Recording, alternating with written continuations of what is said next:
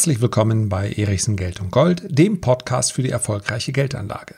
Pünktlich zum Heiligabend gibt es eine Endabrechnung. Hosen runter. Was war mein bestes und was war mein schlechtestes Investment 2020? Ich werde deine Zeit heute selbstverständlich nicht allzu lange in Anspruch nehmen, denn heute ist Weihnachten, also sage ich Frohe Weihnachten, Feliz Navidad, liebe Grüße von meiner Frau an alle. Und ja, ich weiß durchaus, dass heute Heiligabend ist. Weihnachten ist ja dann eigentlich erst morgen und übermorgen. Aber hier im Norden, ja, was haben wir hier? Protestanten und Kirchgänger, die einmal im Jahr in die Kirche gehen. Jeder wie er mag. Entscheidend ist doch, meine Weihnachtswünsche an dich, die kommen absolut von Herzen. Ich wünsche dir ein frohes, ich wünsche dir ein besinnliches, ich wünsche dir ein optimistisches Weihnachtsfest. Nimm dir die Auszeit, die du wirklich auch brauchst, denn das Jahr 2020 ging mit einer Menge Spannungen und seien wir ganz ehrlich, bei vielen auch mit einer Menge Angst einher. Da braucht es so eine Oase der Ruhe manchmal. Und in diesen Zeiten, in diesen Tagen darf man auch bewusst mal alles ausblenden. Das ganze Thema, und ihr wisst, wovon ich spreche, ich habe es ja beinahe geschafft, es zwölf Monate lang mehr oder weniger hier zumindest nicht über, äh, über die Maßen zu strapazieren. Also Corona war natürlich ein Thema in puncto Geldanlage. Insbesondere die Maßnahmen haben stark auf die Geldanlage gewirkt. Aber den Diskussionen drumherum, den entziehe ich mich einfach. Und das dürft ihr auch. Und das ist vielleicht mal eine gute Idee jetzt für diese Tage ein bisschen spazieren gehen, Zeit mit der Familie, mit der Partnerin, mit dem Partner, was Gutes essen. Das braucht der Körper auch, um ein klein bisschen wieder aufzutanken, denn auch das Jahr 2021 kann natürlich durchaus ein herausforderndes sein. Werden. Und wenn wir zurückblicken, dann stellen wir ja fest, es war ein Jahr der Gegensätze. Auf der einen Seite hatte uns also diese Pandemie fest im Griff und die Maßnahmen beschäftigen uns noch jetzt, beschäftigen uns auch jetzt jeden Tag. Ich bin nicht so sicher, ob ich sonst Heiligabend dieses Jahr hier zu Hause gewesen wäre, obwohl es mir zu Hause gefällt. Aber ich entscheide natürlich gerne selbst, ob ich hier bin oder irgendwo anders in der Welt. Und diese Entscheidung wurde mir in den letzten Monaten abgenommen und das hat mir natürlich nicht gefallen. Auf der anderen Seite haben wir aber auch die Börse. Und wenn ich mir das performance-technisch ansehe, dann war es ein unerwartet zumindest wenn wir uns den Start anschauen, ein unerwartet gutes Jahr. Und damit sind wir eigentlich auch schon beim Thema für heute. Das beste und das schlechteste Investment. Zum ersten Mal großer Trommelwirbel, denn seit 25 Jahren beschäftige ich mich nun auch schon mit der Geldanlage, haben wir hier eine sehr junge Anlageklasse. Das beste Investment mit Abstand dieses Jahr war Bitcoin und zwar in all seinen Formen. Also es gibt Aktien, die relativ nah dran sind am Bitcoin-Markt, es gibt den Bitcoin selber, es gibt einen Bitcoin ETC, was auch immer. Bestes Investment 2021, ja, möchte noch nichts vorweggreifen. Bestes Investment 2020 mit Abstand Bitcoin. Und dahinter kommt dann auch schon die zweite Kryptowährung, mit der ich mich beschäftige, Ethereum. Der, dieser Performance und hier geht es natürlich nicht darum, dass ich möglicherweise, und das ist so mit einzelnen Derivaten prozentual mehr verdient habe. Ja, das ist in der hochspekulativen Anlage möglich. Das muss man auch immer in Relation sehen zu den Verlusten, die man dann da hat. Es geht hier einfach um den absoluten Buchgewinn, der, der hier erzielt wurde. Und ich gebe es offen zu, für mich ist das äh, in diesem Fall auch etwas sehr, sehr Schönes, denn auch viele der Leser haben davon profitiert. Darum soll es heute nicht gehen, aber das macht es natürlich doppelt schön, wenn ich den Eindruck habe, okay, hier profitiere ich nicht nur selber davon, sondern vielleicht hast du den einen oder anderen auch, da sagen wir mal, inspirieren können, hier mal drauf zu schauen. Und wenn das dann so läuft, ja, dann umso besser. Es wird volatil bleiben, da bin ich mir relativ sicher. Und ein Wort nur zum Bitcoin. Hier werde ich weiterhin unterscheiden zwischen einer langfristigen Position, die einfach immer weiterläuft, bei der ich übrigens persönlich, und es ist jetzt vielleicht nach diesem Jahr auch vielen anderen möglich, bei denen ich persönlich meinen Einsatz rausgenommen habe. Das heißt, ich profitiere dann auch nur noch mit der Hälfte des Einsatzes. Das akzeptiere ich. Aber bei meiner langfristigen Bitcoin-Spekulation kann mir nichts mehr passieren. Und die zweite Hälfte, die werde ich so lange behalten, bis Bitcoin Kursziele erreicht, über die ich hier nicht sprechen möchte, weil das dann zu verlockend klingt. Das habe ich zuletzt schon mal angesprochen. Das, äh, ich habe keine Lust, jemanden in etwas reinzutreiben, was er eigentlich gar nicht haben möchte. Ich möchte hier nur meinen Standpunkt darstellen. Also, das läuft immer weiter und dann habe ich eine spekulative Position. Da schaue ich durchaus auch auf die äh, Charttechnik. Die habe ich ja überhaupt nur deshalb so groß gemacht, weil die Charttechnik so positiv war. Bitcoin ist the winner. Und wenn ich noch eine Aktie dazu nennen sollte, dann waren es meine spekulativen Aktionen mit der BioNTech-Aktie. Mit der, auch die ist wie so viele Aktien, bei denen die Psychologie eine so große Rolle spielt. Ja, die Psychologie ist manchmal etwas verlässlicheres als Quartalsgewinne. BioNTech war für mich schön zu handeln. Den, die Aktie kennen all diejenigen auch, die den äh, Report haben. Dort bespreche ich ja, ich möchte den Report hier gar nicht promoten, denn schlicht und einfach, es ist kostenloser Content. Und wer damit was anfangen kann, der soll das bitte machen. Und wer sagt, nee, ich höre mir einfach nur gerne deine Podcasts an, dann bin ich genauso happy. Ich bin sehr froh, dass ich an einem Punkt in meinem Leben bin, wo ich das genau so sagen kann. So, und damit kommen wir auch dann schon. Ich dachte eigentlich Weihnachten, da könnte ich die, die schlechten Investments überspringen. Aber wir kommen dazu und ganz ehrlich, ich würde es dir sagen, wenn ich so einen richtigen Loser hätte. Und natürlich hatte ich Spekulationen. Die langfristigen Investments sind alle gut gelaufen. Hm, ja, das ist recht gut nachvollziehbar, weil die Börse sich sehr, sehr positiv entwickelt hat, wobei einige Aktien natürlich deutlich besser sich entwickelt haben als andere. Wenn ich also von meinem schlechtesten Investment spreche, dann sind das zwangsläufig Spekulationen, weil ich bei denen natürlich dann auch kurzfristig eine andere Erwartungshaltung habe.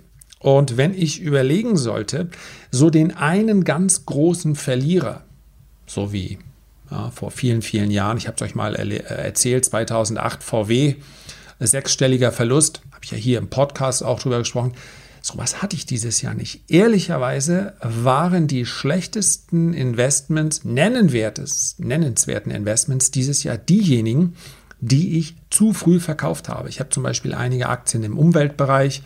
Ähm, da gab es einen heftigen Rebound, also der, dass ein Green Deal, dass der als Reaktion auf Corona kommen würde, beziehungsweise dann gekommen ist, dass der natürlich dann dazu führt, dass entsprechende Aktien aus, dem, aus sämtlichen Umweltbranchen äh, davon profitieren. Das habe ich schon gedacht. Nur ganz offen, das können wir ja mal nennen hier als eines der, der, der schlechteren Ideen, als der DAX sich von seinem Tief bei ja, irgendwo 8500 äh, Punkten mh, hm, wieder erholt hat, ja, direkt nach dem Corona-Schock, da bin ich ja ursprünglich noch davon ausgegangen, dass das eine Zwischenerholung wird und dass wir dann nochmal tiefere Kurse sehen. Wer erinnert sich nicht an den DAX äh, 6600er Titel auf YouTube? Ja, das war nicht korrekt. Und dementsprechend habe ich natürlich auch selber gehandelt und habe in diese Erholung hinein einige Aktien zu früh verkauft, die dann noch deutlich weitergelaufen sind. Doch ein Hinweis zu diesem äh, Video. Dort gab es, ja, das, das wird mich wahrscheinlich wie so einige Aussagen noch ewig verfolgen, aber so gehe ich, werde ich auch weiterhin an Märkte rangehen. Ja, wenn der DAX bei 10.000 ist und ich sage, oder 10.600 waren wir, glaube ich, in etwa, ähm, zu dem Zeitpunkt, als das Video rauskam, da hatten wir eine deutliche Erholung vom Tief und dann, ja, halt nochmal eine C abwärts auf neue Lows, mm, erhielt ich für den in dem Moment, aufgrund der, der Situation, dass wir hier den totalen Lockdown haben, hielt ich für, hielt ich für wahrscheinlich. Und habe gesagt, dieses Szenario, das schmeiße ich über den Haufen. Ich bin nicht mehr bärisch, wenn der DAX über 11.400 Punkte ansteigt. Das heißt, mein persönlicher Verlust, also das, was ich verpasst habe am Markt, das waren 800, lass es von mir aus auch 1000 Punkte gewesen sein. Entscheidend ist nur, als der DAX über 11.400 Punkte angestiegen ist, kamen am Ende nochmal 2000 Punkte da drauf. Und auch wenn ich mich gerne hinstelle und sage, ich lag verkehrt, Wichtig ist ja, was kostet es mich, für einen gewissen Zeitraum eine verkehrte Meinung zu haben. Und deswegen braucht man diese Szenarien, es braucht diese klaren Bedingungen, an die man seinen spekulativen, seinen aktiven Handel knüpft. Und deswegen war dieses Jahr für mich auch so positiv, weil ich oberhalb von 11.400 Punkten gesagt habe, okay, offensichtlich kommt hier nicht nochmal was auf der Unterseite nach. Und wenn ich mal gleich schon auspacke mit Irrtümern, ja, der Irrtum von mir, der hat sich jetzt gerade erst bewahrheitet. Ich habe, ich denke, doch recht publikumswirksam 10 bis 20 Mal gerufen, nie wieder werden wir so einen Lockdown erleben. Einen totalen Lockdown, also ein völliges Herunterfahren der Wirtschaft, des Einzelhandels, der Restaurants, die für Millionen ja aufgerüstet haben, um Corona-gerecht servieren zu dürfen. Das wird es nicht geben. Das wird sich die Politik nicht leisten können, das werden wir uns finanziell nicht leisten können. Und das war ein verkehrter Gedanke. Wir haben ihn nochmal. Also Asche auf mein Haupt, auch das war verkehrt. Wir leisten ihn, äh, wir als Gesellschaft leisten uns den totalen Lockdown jetzt nochmal. Der Unterschied ist allerdings, und ich will mich nicht rausreden, auch das habe ich nicht erwartet, er findet nicht weltweit statt. In China läuft die Wirtschaft ganz normal weiter. In China spielt die Pandemie aktuell keine große Rolle mehr. Insgesamt muss man sagen, dass Asien sich hier anders verhält. Auch andere Staaten in Südostasien fahren nicht komplett wieder runter bei ähnlichen Fallzahlen wie bei uns. Es sind unterschiedliche Konzepte und ich habe es jetzt zwölf Monate geschafft, Corona nicht zu einer Diskussion zu machen. Ich werde es jetzt auch nicht machen. Ähm, das Einzige, was ich als offene Kritik ansprechen möchte. Beim ersten Mal weißt du nicht, was dich erwartet. Du weißt nicht, wie tödlich dieses Virus ist. Du weißt nicht, welche äh, Mutationen drohen und, und, und. Beim zweiten Mal, die zweite Welle, über die wir ja schon im Sommer gesprochen haben, da einfach genau das Gleiche zu machen wie beim ersten Mal, das ist mir zu wenig. Das ist meine, mein Vorwurf, meine Kritik an die Politik zu sagen, hier hätte es andere Konzepte, die einzelne Bundesländer ja auch schon präsentiert haben, gegeben. Hier hätte es die Möglichkeit gegeben, vielleicht die Risikogruppen, von denen wir ja mittlerweile klar wissen, dass es um die geht, zumindest wenn wir über die, die, die äh, Verlustzahlen sprechen, über die, die Opfer dieser Pandemie sprechen. Hier hätte es bessere Möglichkeiten geben können. In dem Moment, jetzt, heute, in dem ich diesen, diese Episode aufnehme, vielleicht kannst du dir denken, dass nicht Heiligabend ist, haben wir in meinem Kreis, da leben immerhin auch ein paar hunderttausend Menschen, haben wir sieben Neuinfektionen. In meiner Heimatstadt, 20 Kilometer entfernt, haben wir elf Neuinfektionen. Und ich möchte das nicht kleinreden und nochmal, ich mache die Diskussion gar nicht mit, weil ich mich der bewusst entziehe.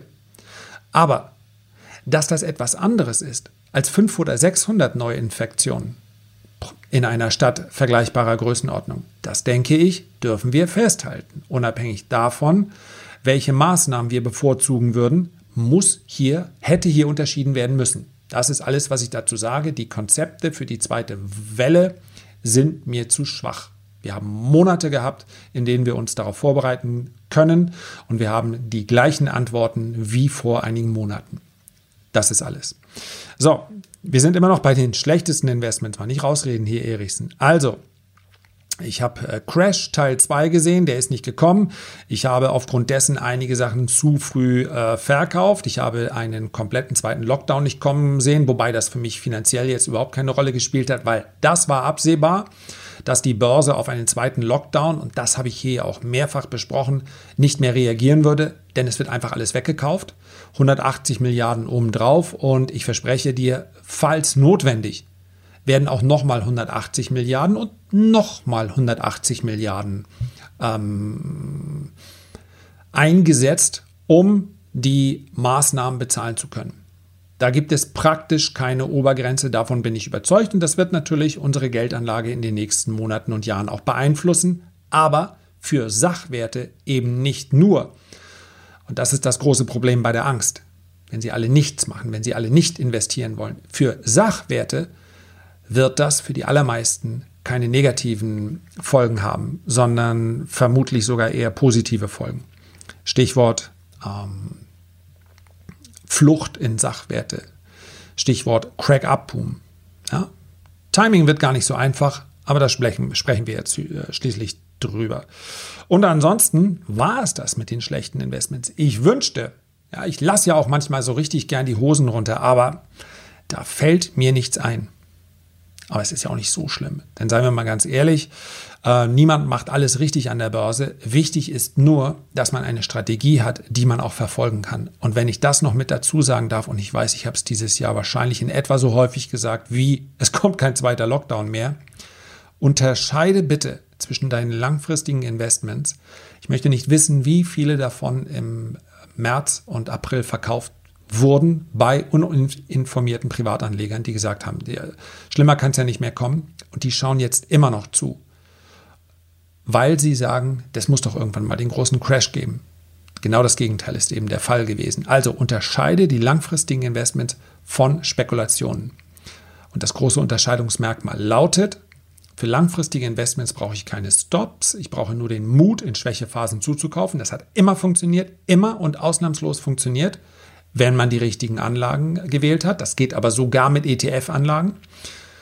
Und bei spekulativen Investments gilt immer und wirklich ausnahmslos immer, du brauchst ein Exit-Szenario, wenn es nicht so läuft wie geplant. Das ist alles. Ansonsten machen wir dieses Fass jetzt nicht wieder auf, aber das muss ich einfach mit auf den Weg geben, damit man es richtig einordnet. So. Und wenn ihr mögt, dann folgt bitte meinem Aufruf und nehmt euch jetzt ein paar ruhige Tage. Auch keine Podcasts hören, wobei ich mache weiter. Also äh, Podcast macht keine Pause. Habt ja auch den Vorteil, dass ich da ein bisschen vorproduzieren kann. Und so ein bisschen ist das für mich auch, als wenn ich gemeinsam mit euch Weihnachten feiere. Also, habt noch einen schönen Tag. Ich sende euch herzliche Grüße von der Küste. Bis dann.